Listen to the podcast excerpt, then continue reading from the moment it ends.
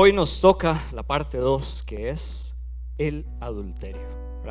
Un tema difícil, un tema eh, que creo que está en la sociedad en muchas áreas, que como decía el pastor Dan, no abarca solo una cosa, ¿verdad? y que nos ataca de formas que a veces ni siquiera nos imaginamos.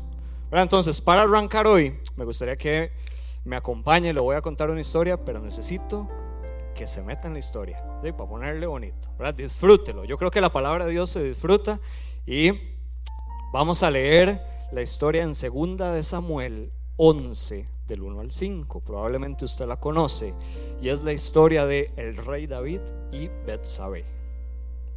Cuenta la historia, ¿verdad? Que en la primavera cuando los reyes solían salir eh, a pelear las guerras, a pelear las batallas. En esta ocasión, David envía a Joab con el ejército y él decide quedarse en casa. David se queda en casa, se va a almorzar y dice que después del descanso del mediodía, David se levanta de la cama y da un paseo por la azotea del palacio. Va viendo hacia la ciudad y en un momento dado él vuelve a ver y ve a una chica bañándose. Ve a una mujer que está bañándose. Y la imaginación de David empieza a volar. Y David en lugar de ver para otro lado, se queda viendo. Y se echa todo el show de lo que está pasando. Y dice la palabra que mientras miraba hacia la ciudad vio una mujer de belleza singular. O sea, ¿cómo era Betsabé? Bella, como así. ¿verdad? Yo les decía la mañana, probablemente con membresía de gimnasio le ponía así como David le gustaba, ¿verdad? Y David se ve tentado desde su interior, ¿verdad? Y empieza a pensar, ¿quién será esta mujer? Yo necesito saber quién es, ¿verdad? Necesito que alguien me diga. Entonces empieza a averiguar, ¿verdad? Hasta que en un punto llegan y le dicen, hey David, es Betsabé, la esposa de Urias. Y David dice, ok, la esposa de Urias, todo bien. Pero David agarra el teléfono y se va a Instagram, ¿verdad? Y empieza, Betsabé de Urias, no, esta no es. Betsabé, no, aquí va, Betsabé y Tita 32. Y encuentra el perfil, el perfil está público. Y salen las fotos de Betsabé, ¿verdad? El Señor es mi pastor, nada me faltará. ¿Verdad? Esas fotos en la playa donde el Jehová es mi Dios y mi fortaleza. Y usted dice, ok, y David empieza a consumir el perfil de Betsabé, a ver las fotos, lo que está ahí, lo que hace. ¿verdad? Y se va dando algo en su interior, un deseo empieza a crecer. ¿verdad? David se descuida y empieza a crecer. Hasta que dice, no, yo tengo que escribirle. Yo no me aguanto. Compa está quemando. Le manda un mensaje y le pone, hola Betsy. ¿cómo estás? Te habla el rey David. David sabía que Urias estaba en la guerra. Y le pone, si no tienes planes para hoy en la noche, te invito a mi palacio. La otra recibe el mensaje y seguro le temblaba la mano. ¿Verdad? Dice, me está escribiendo el rey y me está invitando al palacio. ¿Cómo le voy a decir que no? ¿Verdad? Y empieza la batalla. Pero mi esposo está en la guerra. Sí, pero por si estoy sola. Pero no se va a dar cuenta. Pero es que es el rey. Y es que por si está guapo, porque por si la Biblia decía que David era tal para cual eran los dos ahí. Y empieza la batalla y ella decide aceptar. Dice, sí, yo voy. Entonces le llega el mensaje a David. ¿verdad? Y David definitivamente ese día no andaba en el espíritu. ¿verdad? David andaba en la carne. Y le dicen, Betsabé va a venir. David va se baña, se alista, se perfuma, se pone su reloj, se pone sus joyas y empieza a setear el ambiente. Arregla la casa, ordena, pone música jazz así como, ¿verdad? Para ambientar. Suena la puerta. Llega Betsabé, le abre la puerta. Mucho gusto, un besito, un abrazo, pasa adelante y empieza a darse poco a poco algo. Empiezan a conversar, cómo se siente, qué piensa, qué les gusta, nada muy profundo, ¿verdad? Después empiezan a ver qué bella se ve usted hoy, qué bonita, qué lindo pelo. No, pero usted también está muy guapo, vea qué brazos así, ¿verdad? Y empieza la aprobación mutua, ¿verdad? Elogios van, elogios vienen, palabras van, palabras vienen, ¿verdad? Y empieza un toquecito por aquí, un toquecito por allá, que la manita, que el hombro, que un abrazo, ¿verdad? Que una sonrisa así seductora. Y la cosa se empieza a poner, ¿verdad? Y se va dando y dice, ¿verdad? Hasta que al final dice el verso, David se acostó con ella. Se funden en la pasión, en el desenfreno, en el pecado, los envuelve sin ellos pensar en las consecuencias de lo que estaban haciendo. Dice que después, luego ella regresó a su casa, ¿verdad? Recién ella había terminado sus ritos de purificación después de su periodo. O sea, compa, ¿verdad? Pasan los días, probablemente mensajes se intercambian, ¿verdad? Siguen conversando, hasta que un día, dice tiempo después, a las semanas, le entra un mensaje a David.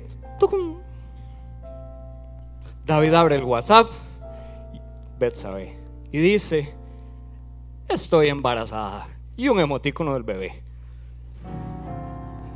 ¿Verdad? A David le baja la gota fría, probablemente dice, qué embarcada. El pecado iba a salir a la luz. No iba a haber cómo ocultar lo que pasó en secreto. No iba a haber cómo taparlo. Todo el mundo se iba a dar cuenta. Y empiezan los pensamientos. Vergüenza. ¿Qué hago? ¿Cómo resuelvo? ¿Cómo me siento? ¿Verdad? Dice la historia que termina enviando a matar al esposo de Betsabé, ¿verdad? Para intentar cubrir lo que había sucedido, ¿verdad? Pero aún así Jehová estaba enojado con David por lo que había sucedido. Y el pecado trajo consecuencias a su vida, a su familia y a su reputación por años.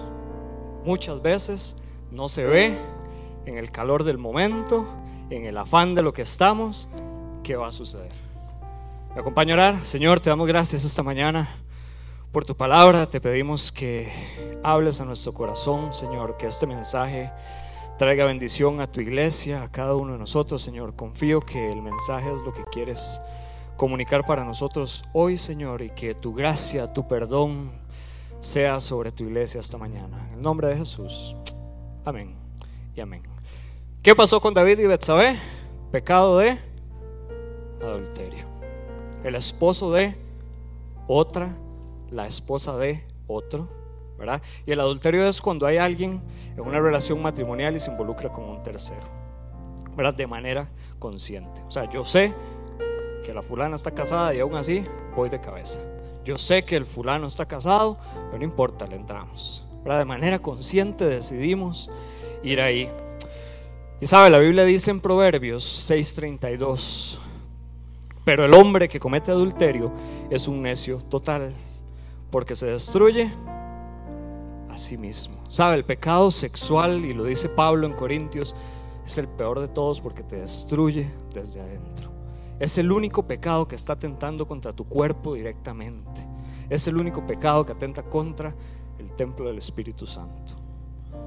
¿Verdad? Dice la Biblia que solo traerá heridas y vergüenza. Es lo único que vas a hallar si decides ir por ese camino. No hay otro resultado. Puede ser eh, que por ejemplo el adulterio al principio la gente dice, no, no, es una aventura, es pasajero, es algo rápido, yo lo puedo manejar, nadie se va a dar cuenta, pero no nos estamos dando cuenta que desde adentro va consumiendo nuestra alma, va dañando. Y lo único que vamos a encontrar al final del camino es dolor, es vergüenza, es pérdida de confianza, pérdida de familia, ¿verdad? En muchos casos. Y realmente cuando se está empezando, no se visualiza. ¿Verdad? ¿Qué pasa? Hay mucha disfuncionalidad familiar, ¿verdad? Que puede suceder en la vida matrimonial, en la vida familiar. Recursos que antes se destinaban a la familia, ¿verdad? A los hijos, a la pareja, empiezan a esfumarse porque se, se desvían hacia otro lado. Tiempo que antes se empleaba eh, en la pareja, en los hijos, ya no existe, ¿verdad? Porque la persona no está, es ausente. Empiezan a haber temas de eh, ocultar dónde estoy, qué estoy haciendo, con quién estoy. No quiero que nadie me pregunte dónde estoy. Usted me pregunta dónde estoy. Estoy trabajando, no me moleste, ¿verdad? Eh, empieza a haber como una conducta de no quiero que se sepa mucho qué estoy haciendo. ¿verdad? Y eso va dañando y va trayendo mentira y va fragmentando lo que es la familia. ¿Verdad? Y creo que también hay otro punto, y no puedo abarcar todo por temas de tiempo, definitivamente, que es la persona que sufre también. Porque una, una parte es, bueno, sí, el que comete el acto, pero también la persona que sufre tiene sus consecuencias. ¿verdad? Va a haber, pueden haber temas de duda de identidad. ¿Quién soy? ¿Por qué está pasando esto? ¿Será que no soy suficiente? ¿Será algo que yo hice o algo que no estoy haciendo? La, persona puede empezar a luchar con ese tipo de preguntas. Puede empezar a luchar con depresión, puede empezar a luchar con ansiedad. Y todo eso va a necesitar un proceso de sanidad, ¿verdad? que no voy a poder abarcar hoy, pero el Espíritu Santo va a ser necesario definitivamente para poder salir de ahí. ¿verdad? Y también va a ser necesario ayuda profesional y va a ser necesario que usted tenga personas alrededor que puedan levantarle los brazos en oración y que lo acompañen en el proceso.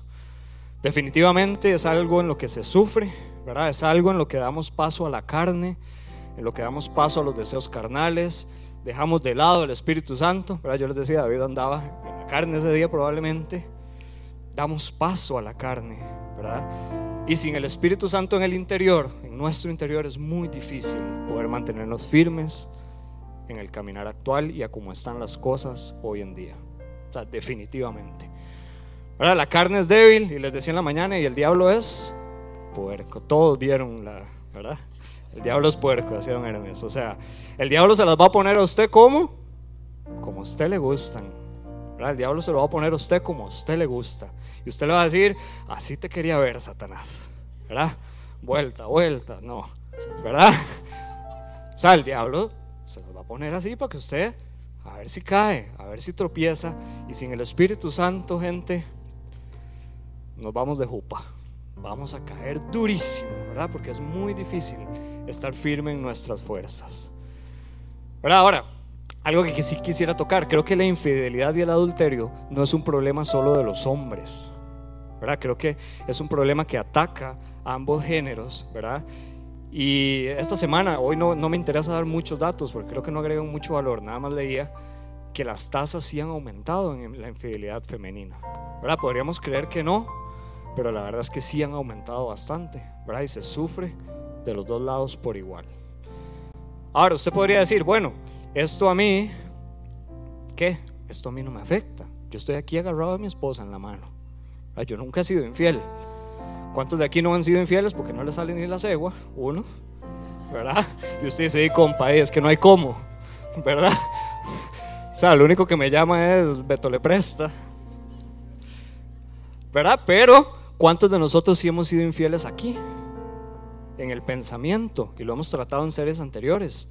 Y usted empieza a imaginarse cosas y empieza a dejar volar su imaginación, ¿verdad? Y me encanta lo que dice Cristo en Mateo 5, 27. Jesús dice que ustedes han oído hablar del adulterio, ¿cierto? Ustedes saben que no deben hacerlo, pero Jesús agarra la barra que está aquí y dice, aquí se la voy a poner. ¿Por qué? Porque dice, pero yo digo que el que mira con pasión sexual a una persona, ¿verdad? A una mujer, ya ha cometido adulterio con ella en el corazón. ¿Verdad? ¿Y cuántos de aquí Probablemente usted dice, ah, voy, ya, quedado. ¿Verdad? Esta semana compartía unos ahí hablando con el pastor Dan. Costa Rica está entre los 100 países que más ven pornografía en el mundo. El 84% de nuestra población consume pornografía. ¿Sí? Buscando llenar un deseo que no se sacia con nada más. ¿Verdad? Y nosotros comentábamos, ¿Qué pasa si lo llevamos a la iglesia? ¿Será que el 84% de aquí consume pornografía? Y lo pone a uno a pensar cómo está nuestra vida, cómo está nuestra sociedad, cómo estamos aquí. Porque de aquí para afuera Es facilísimo aparentar que estamos bien, pero aquí arriba, donde nadie nos ve, es donde se lucha más. El tema del sexting, personas que intercambian en WhatsApp mensajes pasados de tono con otra persona que no es su esposa, que no es su esposo, fotos inapropiadas, videos inapropiados, ¿verdad? Y es algo aquí tranquilo, es mi celular, nadie se da cuenta, no pasa nada, yo lo puedo manejar. ¿Verdad? El 88% de las personas lo hacen. O sea, vamos mal como sociedad. ¿verdad? Estamos envueltos en el ambiente donde es fácil caer en este pecado. ¿Verdad? Que hay de la música, ¿verdad? Canciones que no voy a repetir aquí, ¿verdad? Que pero promueven el adulterio, promueven la infidelidad, promueven el que está bien que yo tenga esposa y tenga otra, o dos o tres o cuatro, no importa, ¿verdad? Parejas que con consentimiento, ¿verdad? Aceptan que su esposo, que su esposa tenga relaciones sexuales con otra persona, porque esto nos ayuda a mantener nuestra dinámica familiar. ¿verdad? Y dejamos entrar el pecado a lo más sagrado que el Señor nos dio, que es el matrimonio. ¿verdad? Es un sacramento que Él nos dio y gente que simplemente dice, hey, dele, de por sí es usted y ahí después vuelve. ¿verdad? Y, y se ve como tan, tan normal, tan permisivo Gente que tal vez se involucra con alguien casado pensando, este va a ser el amor de mi vida, es que si me comprende, es que yo sí lo amo. Pero ahí sabe, Dios nunca le va a dar a usted el hombre de alguien más. Y Dios nunca le va a dar a usted la mujer de alguien más, porque Él ya se lo dio a esa persona. ¿verdad? Esa finca ya tiene toro, decía yo una mañana. No sea iluso. Sí, ya está ocupado, ya ahí ya usted no cabe. ¿verdad? Usted no va a encontrar el amor de su vida en la pareja de alguien más. Definitivamente, Dios no trabaja de esa forma. Dios no trabaja de esa forma. Ahora, ¿vamos a ser tentados? Sí, mil y una veces en un día en cosas que usted ni se imagina, hasta caminando por la calle. El tema está en cómo vas a responder a esa tentación. La tentación no es pecado. ¿Verdad? Es como yo decido actuar ahí y qué acción tomo después lo que me lleva a pecar. Si me aparto, estamos bien. Ahora, usted sabe, usted sabe porque sabe en qué cosas usted es tentado, qué cosas usted tiene que dejar, qué cosas usted no puede tener, a qué cosas usted no debe tener acceso. Usted lo sabe. Entonces, no se faulee solo. No se ponga usted la cáscara de banano solo. Tome decisiones que lo ayuden a estar firme. ¿Verdad? ¿Qué hubiera pasado si David, cuando ve a Betsabe allá bañándose, decide voltear, irse para otro lado, ir a hacer, no sé, hacer algo adentro en el palacio, en lugar de quedarse ahí viendo. Tal vez el pensamiento no se desarrolla. ¿Verdad? Si, si David no hubiera entrado al Instagram y se encuentra todas las fotos ahí medio malonas, tal vez no hubiera pasado nada. Ahí le dejo en qué cosas usted tiene que tomar medidas. ¿verdad? Ahora, ¿Necesitamos del Espíritu Santo para mantenernos firmes? Sí. ¿Necesitamos del Espíritu Santo para guardar nuestros matrimonios? Sí. sí. Honremos el pacto que un día decidimos hacer delante de Él. Para todos los que estamos casados, un día decidimos honrar el, digo, perdón, hacer un pacto delante de Él y que de verdad podamos vivir de manera que lo honremos. Necesitamos de Él para eso, pero creo también que Digo, uno tiene que poner de su parte, No es solo, Señor, Señor, ayúdeme, yo aquí no hago nada. Por lo que me gustaría compartir con ustedes seis puntos prácticos eh, que pueden ayudarnos a mantenernos lejos del adulterio. El primero es, ponga atención a las señales de advertencia externas. ¿verdad? Siempre cuando hay una persona cerca de nosotros que desea algo más, empiezan a haber alertas, empiezan a haber cosas que tenemos que identificar. ¿Verdad? Y una de esas es cuando una persona empieza a pasar mucho tiempo con usted. ¿verdad? Ponga atención cuando hay alguien que le anda rondando ahí como un zancudo en la noche, ¿verdad? Que usted lo escuche y uno dice, ¿verdad? Ponga atención cuando alguien empieza a pasar mucho tiempo con usted. ¿verdad? Cuando esa persona empieza a depender de usted para muchas cosas, para muchas acciones, eh, cuando usted empieza a recibir cierta aprobación, cierto elogio, hey, qué bien que se ve usted, qué guapo que está usted. Eh, qué bien que hace usted estas cosas, ¿verdad? Y empiezan a haber elogios ahí, que usted empieza a detectar como que, qué raro, antes no me decían nada y ahora sí, ¿verdad? Em, cuando la persona puede empezar a expresar que se siente sola, que no se siente comprendida, ¿verdad? Que habla mucho de su vida personal con usted, ¿verdad? Ya a un nivel eh, como de un más allá, ¿verdad? Es importante poner atención a eso. Em, cuando la persona empieza a atraerlo de forma sexual, ¿verdad? Ya empiezan a haber cambios en la vestimenta, ya usted empieza a ver que es como para atraerlo a usted, eh, empieza a darse como ese cortejo, hay que pelar el ojo.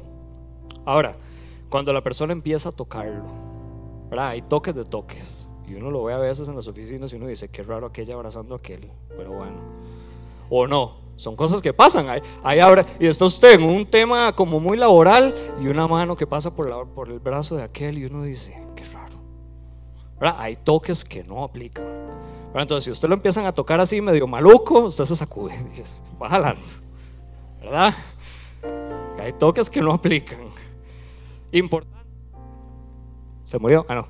Su cónyuge empieza a sentirse mal de su relación con esa persona.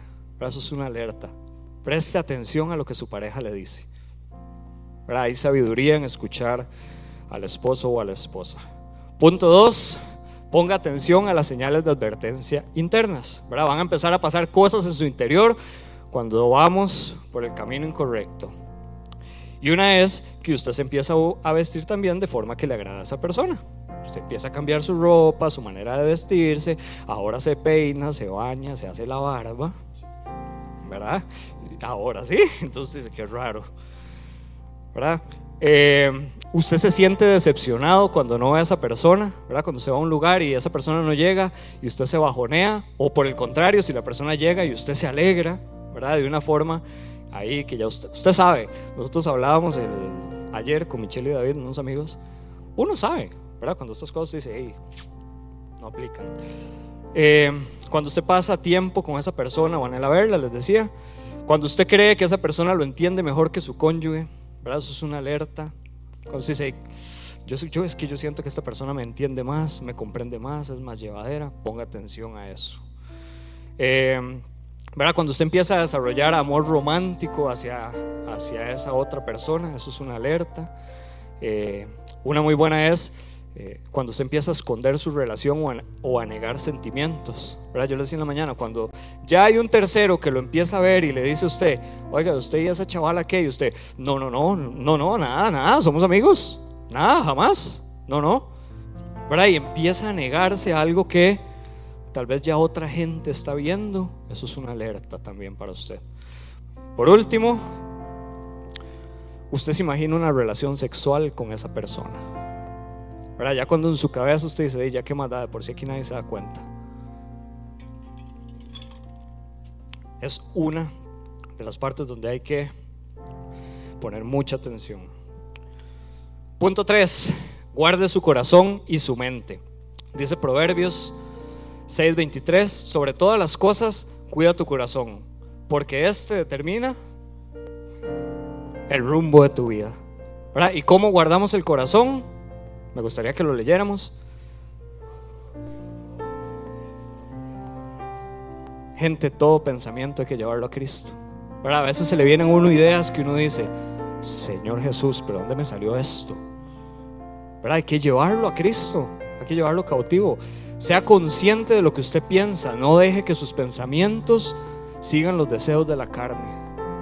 Yo les decía en la mañana, es muy fácil pararse aquí y decirlo, pero hay que tener palabra adentro para vivirlo. Si usted no tiene palabra adentro, es muy difícil que controle sus pensamientos. Si usted no tiene versículos para contrarrestar lo que usted está pensando, la va a luchar en sus fuerzas. Y necesitamos que haya palabra en nuestro interior para de verdad poder vencer cuando viene el ataque aquí. ¿verdad? Cuatro, guarde su matrimonio. Creo que es el más importante. Eh, me vacilaban, ahora les cuento por qué. Eh, yo no sé cuántos vieron la película Toy Story. ¿Sí? ¿Se acuerdan? Somos viejos ya los que las vimos. Hay una escena, creo que es en la 2, donde van en la tienda en un carrillo el dinosaurio, el perrito, el chancho y el señor Carepapa. ¿verdad? Andan buscando yo no sé qué y van ahí por la tiendilla y en un toque se meten al pasillo de las Barbies, todos así, en el carrillo, ¿verdad? Y llegan a una parte donde está el desenfreno y están las Barbies ahí en, en traje de baño bailando y tirándose a la piscina y todos se quedan viendo, ¿verdad? Entonces viene la Barbie, una de todas, se monta en el tobogancillo, cae en el carro a la par del señor Carepapa.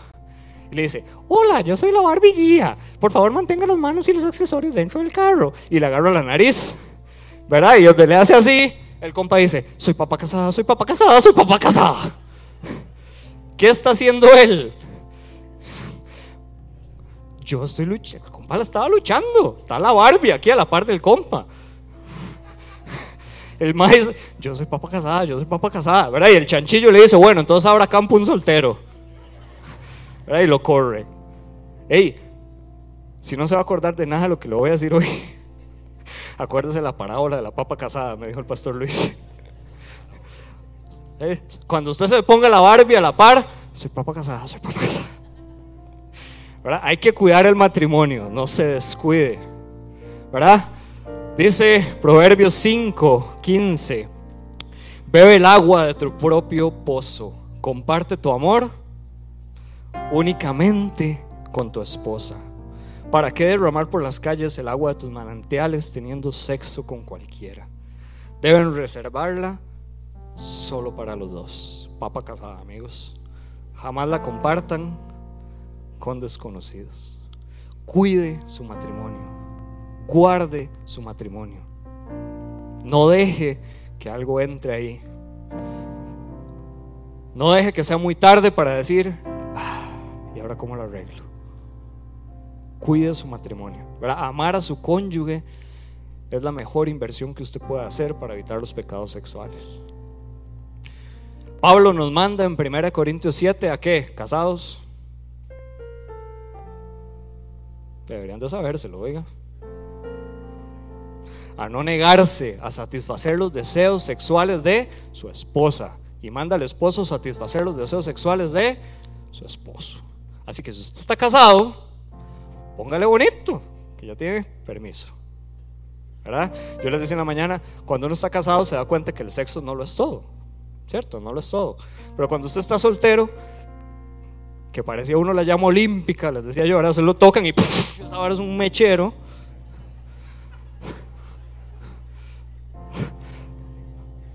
Sí, sí, usted ha visto cuando encienden el mechero de las Olimpiadas, que usted dice, así con una flecha y, aquella hora explota. Usted se casa, le dan la licencia y no quiere manejar. O sea, es como que usted vaya, saque la licencia y él concede y diga, no, no, voy a agarrar un taxi para Choza. ¿Verdad? Que ponerle, gente. Si quiere cuidar su matrimonio, hay que ponerle. ¿Sí? Evite tocar la mano o abrazar. No sé si eso está aquí, ¿no? Evite tocar la mano o abrazar a una persona del sexo contrario. Ayer hablábamos, no se trata de ser troglodita. ¿sí? Seamos amenos. Salude. No es que si viene la pastora Gaby yo me voy a esconder aquí, es que no me salude. Pero hay toques que usted sabe que no van. Hay abrazos que usted sabe que no debería estar dando.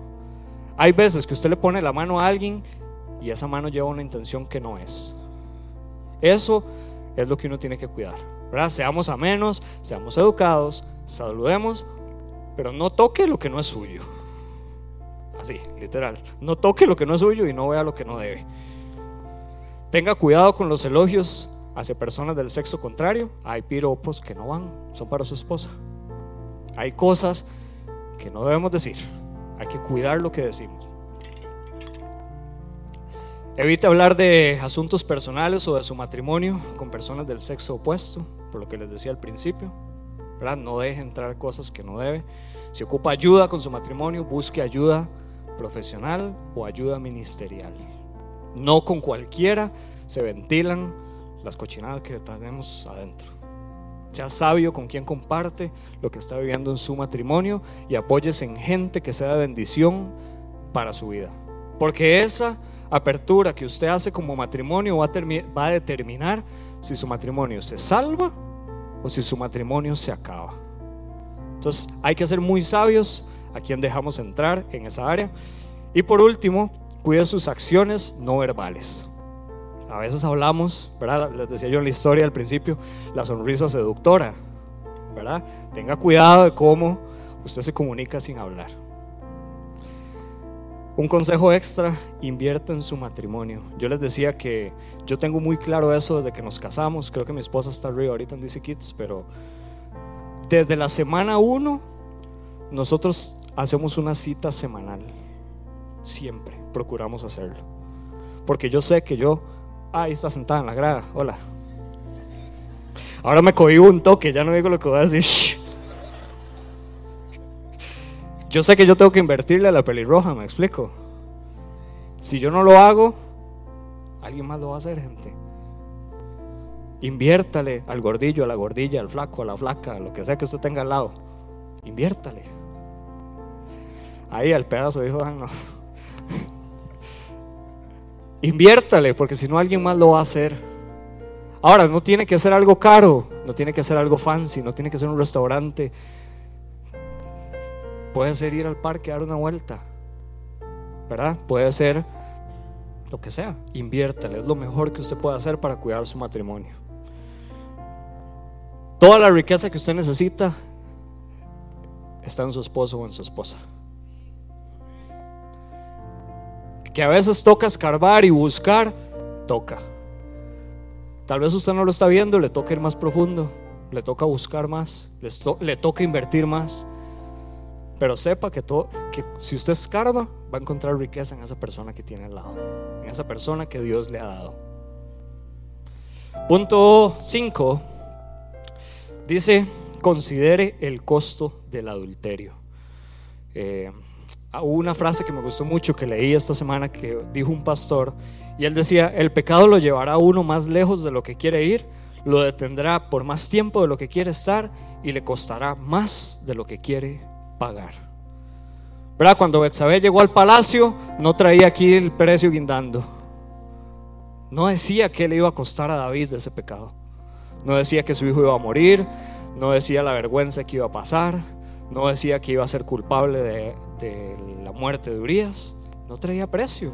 El diablo nunca te va a decir cuánto te va a costar el pecado. Nunca.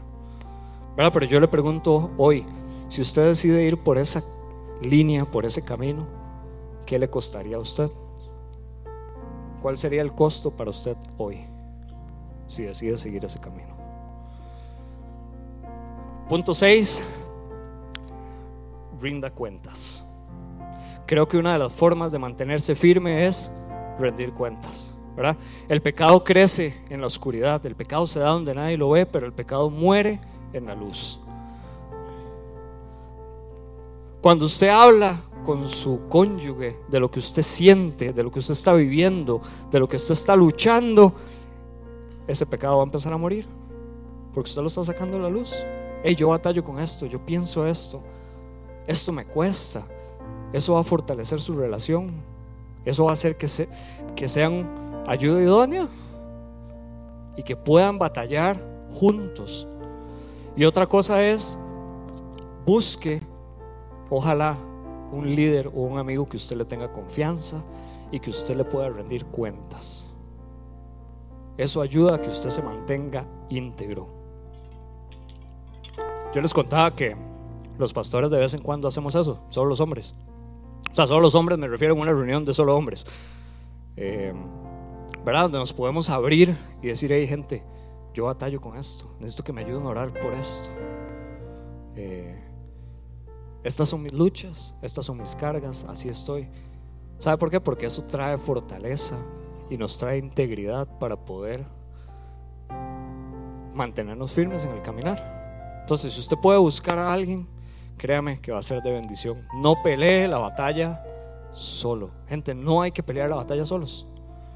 Pero a veces la luchamos en el interior y con los pensamientos y con los deseos y yo puedo. Usted no puede, ni yo tampoco.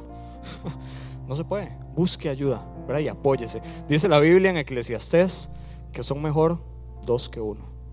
Recibirán mejor pago. El uno levantará al otro y cordón de tres dobleces no se rompe. ¿Sabe? Para cerrar me gustaría contarle otra historia que está en Juan 8. Y es la historia de la mujer adúltera. Cuenta la historia, ¿verdad? Dice la palabra, que una mujer había sido sorprendida en el acto mismo del, adulterio. ¿Verdad? Que los maestros de la ley y los fariseos eh, la agarraron y decidieron llevarla delante de Jesús y ponerla públicamente y exponerla. Eh, ¿verdad? Y, llegan y le dicen a Jesús, Maestro, esta mujer fue sorprendida en el acto del adulterio. ¿Verdad? La ley de Moisés manda a apedrearla. ¿Tú qué dices? ¿Verdad? Y lo primero que yo extraigo aquí es, ya ellos habían emitido un juicio sobre el pecador. Ya ellos traían determinado qué era lo que tenía que pasar con ella y ellos querían apedrearla ahí de una vez. ¿Verdad? Y la pregunta de Jesús, es tema para otra prédica, era para ver si él caía o no y lo podían apresar, ¿verdad? Pero eso no es el fin de ahorita. ¿Verdad? Y Jesús, ¿qué es lo que hace? Dice que Jesús se inclina, ¿verdad? Y Jesús está escribiendo en el suelo. Y él se queda ahí en silencio, escuchando. ¿Verdad? Y le vuelven a decir, o sea, ¿usted qué? Diga qué, ¿qué hacemos? ¿Verdad? Y Jesús se levanta y les dice, bueno, el que de ustedes esté libre de culpa, que es el primero en mandarle la piedra. Es el primero en apedrearla. Y dice que Jesús se vuelve a inclinar y sigue escribiendo. ¿Verdad? Y empieza a suceder que la gente con la piedra en la mano, listo para darle, porque somos buenos para eso. ¿Verdad? Si ponemos a alguien aquí en el centro, uno se agacha rapidito y agarra la más grande, ojalá. Porque así funcionamos. ¿Verdad? Y la gente tiene la piedra en la mano y empieza a decir, hey, yo no puedo. Yo no puedo apedrearlo. ¿Qué les está diciendo Jesús? Si usted nunca ha pecado en su mente, usted puede juzgarla. Si usted nunca ha deseado sexualmente a alguien más, agarre una piedra y se la suena. Si usted nunca ha visto pornografía, mándese la pedrada de una vez. Si usted nunca ha intercambiado mensajes pasados de tono con alguien, tome la piedra para que le dé. ¿Verdad? Y ellos se empiezan a retirar y ellos se empiezan a ir. ¿verdad? Y ahí es donde mi imaginación vuela porque Jesús estaba hincado y la Biblia no dice que está escribiendo. La Biblia no lo dice. Pero yo me imagino a Cristo y conste que soy yo, usted puede imaginar lo que usted quiera. Escribiendo misericordia, perdón, yo no te juzgo, yo te amo yo pagué por ti. ¿Verdad? Y dice que Jesús se levanta y ve a la mujer. ¿verdad? Y Jesús le da la oportunidad de hablar y de expresarse, algo que no había hecho nadie más.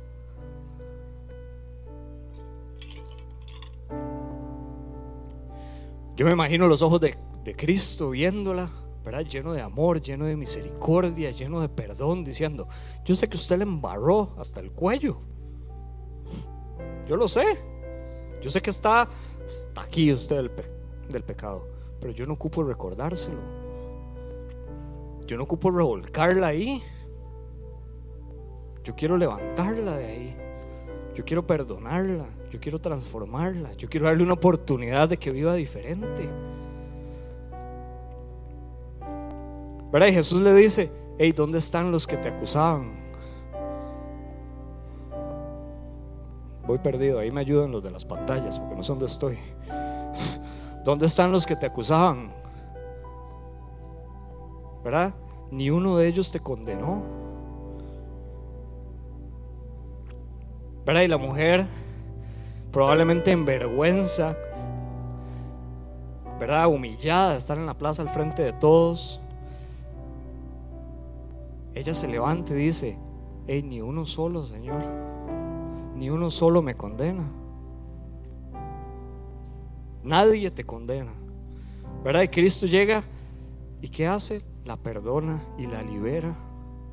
¿Verdad? Y le dice, yo tampoco te condeno. Yo tampoco te condeno. ¿verdad? Y le da la oportunidad de qué? De experimentar su amor y de experimentar su gracia que no se merecía. De acuerdo a la ley, ella no se merecía esa gracia, no se merecía ese perdón. Ella se merecía la muerte. Y Cristo le dice, vete y no peques más.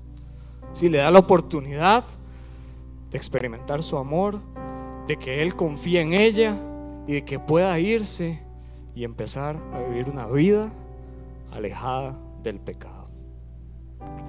¿Verdad? Jesús le abre el camino hacia la libertad, así como nos ha abierto el camino hacia la libertad a muchos de nosotros. Ahora yo les decía en la mañana, ¿cuántos de nosotros podríamos tirar esa primera piedra? Y yo soy el primero que digo, yo no podría tirar esa piedra. Jamás yo podría tirar esa piedra. Casi que me pongan ahí mejor. ¿Verdad? ¿Cuántos podríamos eh, juzgar? Nadie te puede juzgar. Nadie sabe las razones de por qué llegaste hasta donde llegaste. Nadie sabe cuál es la historia que traes de fondo. Nadie sabe cuáles son las circunstancias que estabas viviendo para llegar hasta ahí. Y el pecado es pecado y no lo estoy minimizando. ¿verdad? Y la paga del pecado es muerte. Pero Cristo viene y le ofrece gracia, misericordia y perdón a alguien que merecía la muerte. Dice, yo te amo, yo no te juzgo por tus fracasos. ¿verdad? Y yo te perdono y te libero. Lo único que te pido es, no peques más. ¿verdad? Él ya pagó por ti, Él ya pagó por los pecados que usted tiene. Y Él desea nada más liberarlo. No hay nadie que te pueda acusar. ¿verdad? Y creo que el llamado es, si hay que arrepentirse de algo, que podamos arrepentirnos de algo. Si hay que cambiar el caminar, que lo cambiemos, ¿verdad? Y que nos podamos apartar y no pecar más. Me gustaría que se ponga de pie, que podamos orar y que pudiéramos cantar sobre la gracia de Dios esta mañana, ¿verdad? Gracia inmerecida que un día Él decidió regalarnos, decidió darnos. Y gracias a eso creo que hoy podemos muchos tener un caminar diferente. Señor, te damos gracias por esta mañana, por tu palabra, por lo que has hablado en nuestras vidas.